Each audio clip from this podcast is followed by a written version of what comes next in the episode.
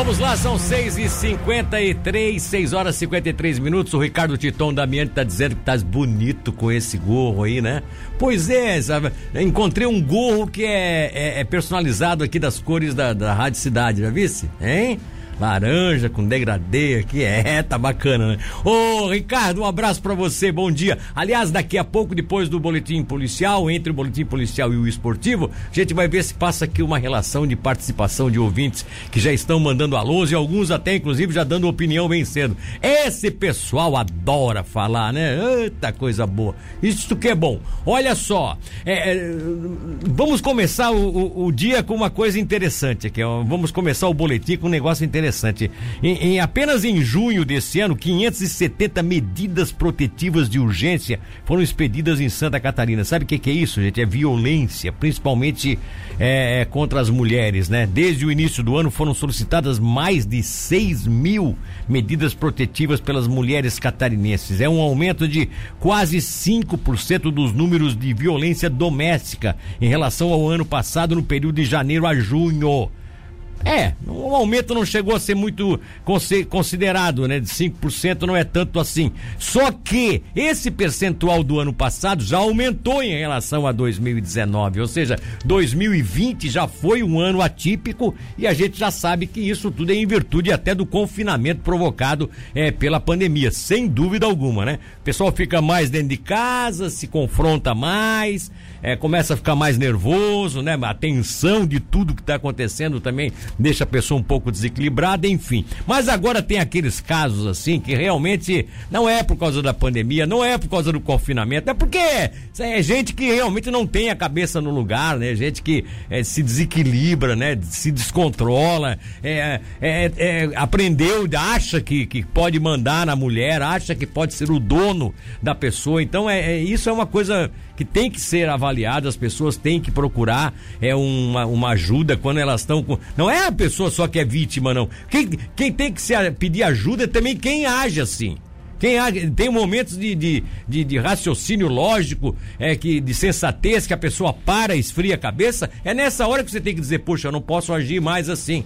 Eu vou ter que ser diferente, né? E vai procurar ajuda. Vai procurar conselho, vai, vai procurar um especialista porque é complicado a coisa, é complicado. A Polícia Civil, para você ter uma ideia, cumpriu um mandado de prisão preventiva expedido pela Justiça aqui na nossa região, é, na verdade, especificamente em Braço do Norte, contra um jovem de 19 anos que estava descumprindo medidas protetivas solicitadas por uma ex-namorada.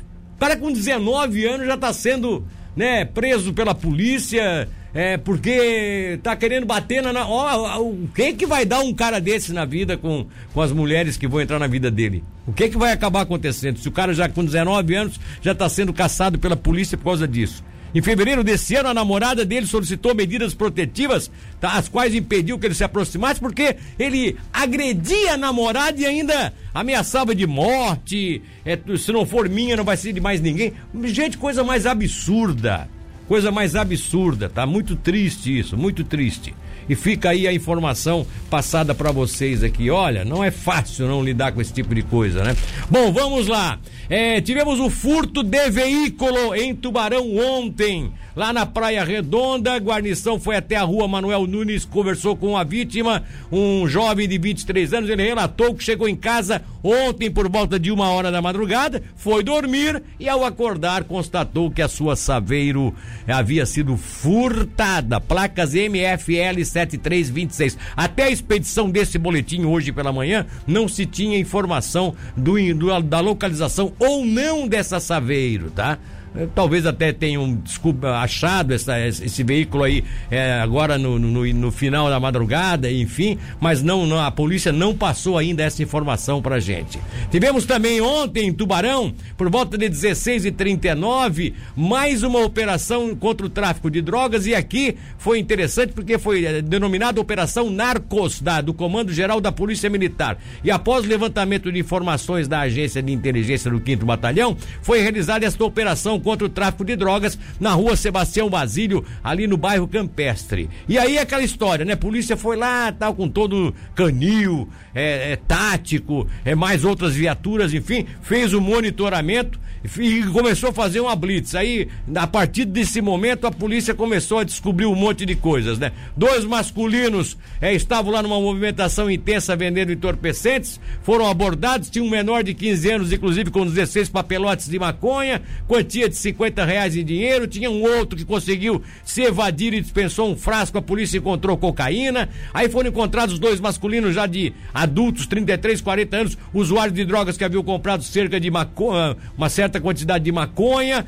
E aí, quando eles também conduziam um Hyundai, um, um é, Hyundai e 30, tá? Eles informaram que compraram a droga naquele local, foi um outro veículo abordado, enfim. E aí a polícia descobriu até numa casa abandonada, que serve de mocó ali para os traficantes naquela, naquela área, a polícia descobriu munição calibre é ponto 22, marca CBC. Diante dos fatos, tudo foi levado para a delegacia da Polícia Civil para futura investigação, né? Jean Carlos Medeiros, segundo sargento PM, coordenador da Central Regional de Emergência de Tubarão, é que nos passou essas informações aqui sobre esse balanço aí dessas últimas 24 horas. E aí tem, tem dois casos aqui que chamam a atenção. A guarnição é, um deles é o da Polícia Militar que lança a Operação Inverno em Santa Catarina. A, a Jéssica Mello vai trazer esses detalhes, mas vamos deixar para depois, Luan. Até porque é um, é um assunto interessante, fala sobre turismo também.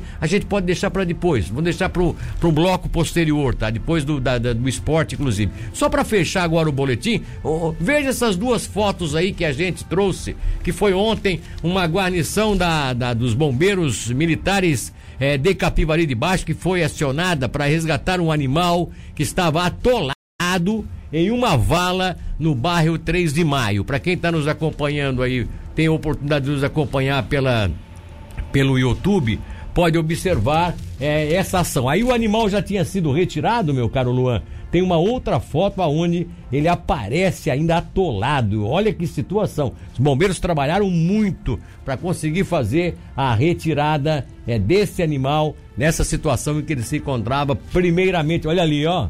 Olha ali, ó. Totalmente atolado lá, só ficou com a, um pedaço da cabeça de fora ali, a parte do corpo, né? E o bombeiro já estava lá tentando ver o que é que podia ser feito e eles acabaram desatolando esse animal no bairro 3 de maio na tarde de ontem, tá? Então parabéns aos bombeiros aí de, de, de Capivari que têm se esforçado muito, né? E nessas operações, não só de lá, todos os bombeiros da nossa região, né? Nessas operações que são as chamadas operações especiais, eles também se mostram preparados para ajudar os animais, né? Que coisa boa.